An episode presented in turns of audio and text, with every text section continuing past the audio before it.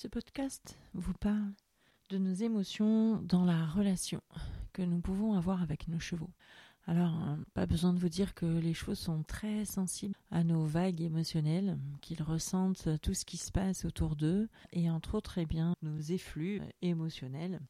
Et si vous êtes euh, comme moi une femme hypersensible, vous savez à quel point ça peut être problématique parce que euh, ça peut les mettre en réaction par rapport à ce que nous vivons à l'intérieur de nous.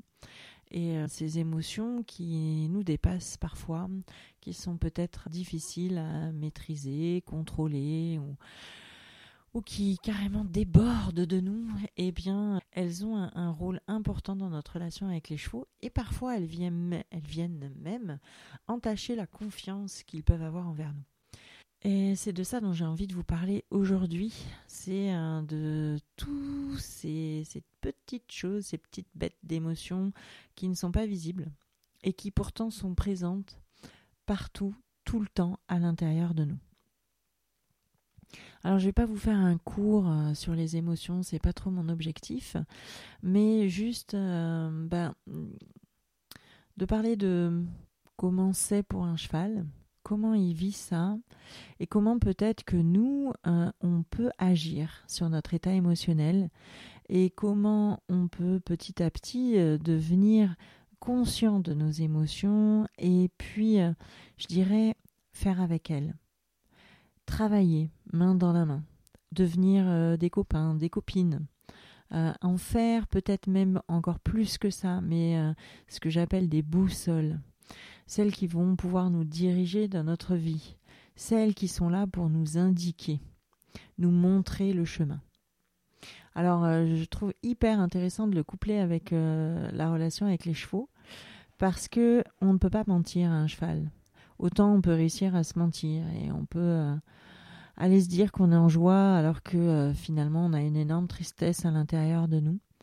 Mais le cheval, lui, il entend pas, il va pas entendre la joie qu'on croit avoir en nous. Lui, il va entendre notre tristesse. Il va entendre l'émotion qui est euh, réellement en nous. Sans fioriture, sans masque. Et c'est là toute sa puissance, c'est là toute sa force. On ne peut pas jouer, on ne peut pas faire semblant avec un cheval. Alors moi, ce qui m'intéresse, c'est hum, voilà, qu'est-ce qu'on fait de ça? Qu'est-ce qu'on fait de nos émotions? Parce qu'elles sont là, on ne peut pas lui cacher.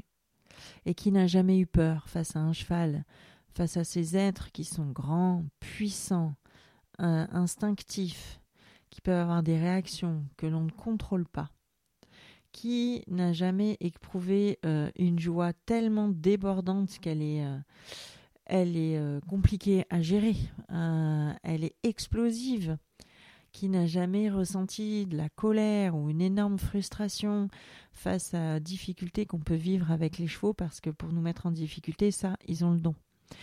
Euh, eh bien, ce sont des choses quotidiennes, récurrentes. Et ce qui m'intéresse là, c'est de voir euh, deux aspects en fait des émotions. Je dirais que pour moi, il y a deux manières ou deux, oui, deux manières d'aborder, deux chemins à prendre concernant les émotions concernant en tout cas notre manière de communiquer et de voir l'émotion. Pour moi, c'est comme une personne.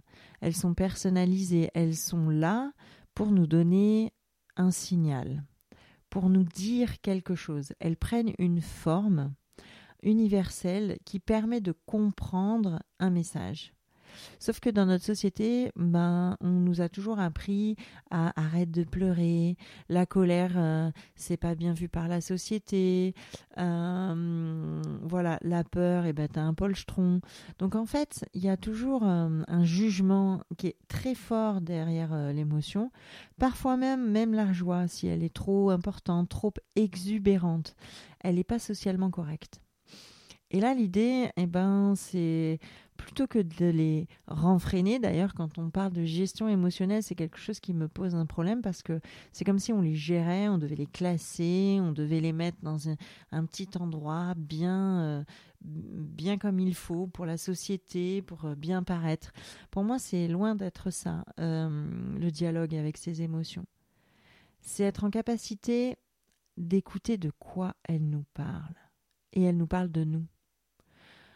Euh, en ça, la CNV est vraiment communication non violente et vraiment hyper intéressante parce qu'elle vient euh, nous expliquer tout ce processus émotionnel. Comment une émotion, elle vient nous parler d'un besoin avant toute chose. Un besoin et puis peut-être un autre et encore un autre derrière. En tout cas, elle vient nous parler de quelque chose qui est harmonieux ou pas pour nous et elle vient nous donner une indication pour que éventuellement on reprenne le bon chemin entre guillemets. En tout cas, un chemin qui nous ramène vers quelque chose euh, de l'ordre du bien-être, de l'ordre de la sérénité, du calme.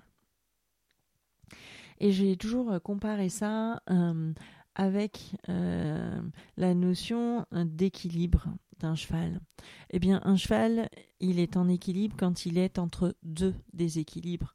Et l'objectif du dressage, c'est d'affiner euh, ces déséquilibres, d'affiner aussi notre ressenti et la manière dont on communique avec le cheval pour que ces déséquilibres soient de moins en moins importants et que entre ces deux équilibres qui sont de plus en plus équilibrés, eh bien on trouve ce milieu qui est l'équilibre et que cet équilibre-là soit de plus en plus constant de plus en plus important dans notre vie. Je dirais que c'est un peu pareil avec les émotions.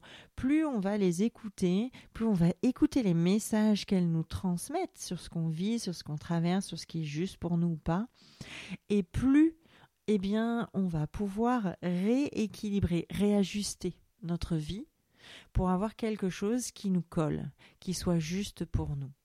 Eh bien, c'est pareil dans notre relation avec nos chevaux. C'est à quel moment toutes ces émotions qui nous traversent, elles nous donnent des messages à écouter, à entendre, à accepter pour modifier, changer, transformer, ce qui pourra du coup devenir harmonieux. Voilà, pourquoi pour moi les émotions c'est quelque chose de fondamental. Et j'ai toujours cru que mon hypersensibilité et cette charge émotionnelle permanente que j'avais, ces émotions tellement fortes étaient un handicap pour devenir ce qu'on appelle hein, ce pilier du cheval, devenir cet être qui soit rassurant, sécurisant pour lui. Aujourd'hui, j'ai une autre approche et je suis consciente de la fragilité de ce pilier euh, vis-à-vis de ces émotions qui peuvent euh, me traverser euh, et parfois encore me bousculer. Mais aujourd'hui, je sais qu'elles sont des indicateurs, que ces émotions, elles m'indiquent un chemin à prendre ensemble. Et du coup, elles me permettent d'être plus lucide euh, plus vigilante en tout cas sur la justesse de la relation ou la justesse de l'exercice ou la justesse de ce que je suis en train de vivre avec mon cheval. Mais encore plus que ça, c'est qu'en allant écouter mon champ émotionnel, eh bien, euh, quand celui-ci s'apaise, je peux pleinement accueillir l'émotionnel de mon cheval. Et je peux l'écouter. Et je peux lui donner la place qu'il mérite. Et je peux eh bien, euh, donner des réponses à ce champ émotionnel que vit mon cheval. Il est un indicateur fondamental dans notre relation et dans ce que je peux mettre en place avec lui. Du coup, eh bien, ça, ça devient une écoute mutuelle où c'est plus le cheval qui, par son hypersensibilité, euh, lui aussi, hein, est complètement, euh, comment dire, submergé par euh, nos émotions qui viennent le polluer, entre guillemets. Et au contraire, ce sont nos émotions qui vont être en dialogue, qui vont discuter entre elles et qui vont permettre, eh bien, d'établir une relation consciente, sereine, basée sur l'écoute et sur le respect. Voilà, ça c'est vraiment ce qui est important pour moi euh, aujourd'hui de partager dans cette expérience que j'ai eue et que je continue d'avoir avec mes chevaux. J'ai euh, choisi de garder chez moi les chevaux qui sont les plus euh, extravertis et qui, ont un champ émotionnel très intense parce que eh bien c'est eux c'est ceux qui me guident le plus justement et de manière la, la plus fine vers ce qui est juste dans notre relation et je me sens pleinement enrichie euh, grâce à cela. Mais j'avais aussi envie de parler d'une deuxième approche qui est euh, l'empreinte euh, émotionnelle sur notre corps. C'est notre corps qui est réceptacle d'une émotion. Quand nous sentons, quand nous nous sentons envahi, ou en tout cas quand on sent une émotion en nous, quelle qu'elle soit, c'est notre corps qui nous indique cette émotion-là par des sensations physiques. On ressent des choses dans notre corps et du coup, eh bien là, notre cerveau il dit ah ouais là euh, c'est telle ou telle émotion qui est présente euh, et qui va dire bon bah là euh, warning ou là Youpiland on y va ou voilà qui va du coup créer de la vie ou de la mort, du mouvement ou de la statique en fonction de l'émotion qu'on est en train de vivre. Mais du coup, cette émotion qui est captée dans notre corps, eh bien, en fait, elle reste dans notre corps. Et dans notre société, on n'a pas appris à faire, à nettoyer. On se lave, euh, normalement tous les jours ou presque tous les jours, on va se laver, on prend une douche, un bain, ce que vous voulez. Enfin, voilà. En énergétique, on fait aussi ce qu'on appelle des douches énergétiques. On se nettoie, on va sauger, on va, on va utiliser de l'encens ou, un bol en cristal ou un, bol tibétain ou, on va utiliser des mantras pour euh, euh, nettoyer nos énergies. donc on se nettoie physiquement, on se nettoie énergétiquement. Et bien je dirais que j'ai aussi une technique, une approche du nettoyage émotionnel que je fais quotidiennement. Euh, c'est comment, eh bien, je viens écouter mes émotions dans mon corps, je leur laisse de la place pour les laisser s'évacuer.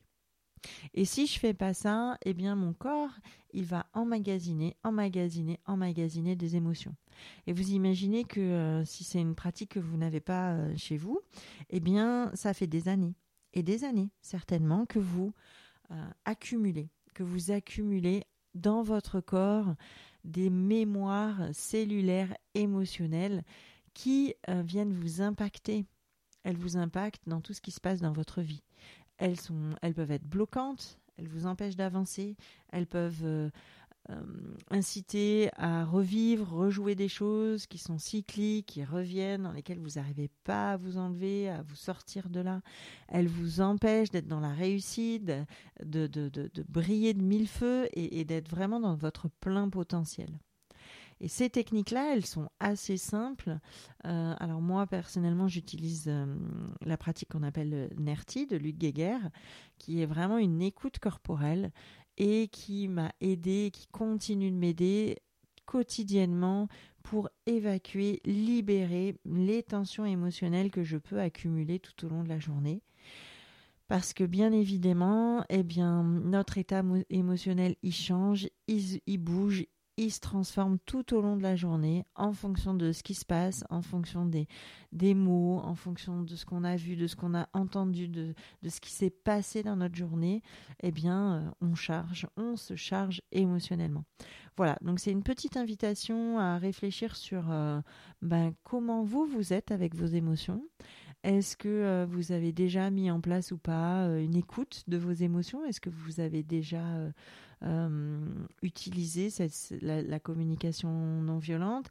Est-ce que vous avez déjà euh, utilisé des techniques hein, de libération émotionnelle? Est-ce que ça, vous reconnaissez dans ce que j'ai exprimé là? Je vous laisse euh, mettre des commentaires sur ce podcast. À très bientôt.